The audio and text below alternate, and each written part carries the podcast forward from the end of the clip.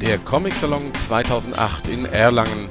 Wir berichten auf Splash Comics live in Ton, Bild, Video und Text aus dem Frankenland. Countdown bei den Kollegen. Die Kollegen bei Comicgate sind nicht nur hochgeschätzt, sondern haben auch immer eine nette Idee auf Lager.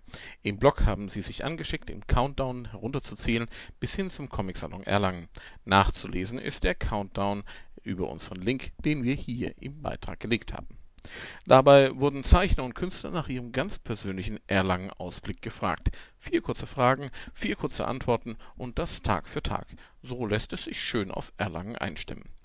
Und die Kollegen haben noch etwas im Gepäck. Das dritte Comic-Gate-Magazin, druckfrisch, noch richtig schön warm von den Pressen herkommend. Das Magazin erscheint offiziell zum Comic-Salon in Erlangen und wird dort an Stand 49, dem Comic-Gate-Stand, zu kaufen sein. Danach wird es natürlich auch im Comic-Fachhandel zu bekommen sein und es wird auch direkt versendet. Und natürlich gibt es auf comic.de alle Infos, darunter auch die Vorbestellmöglichkeit, diesmal per Überweisung oder PayPal möglich.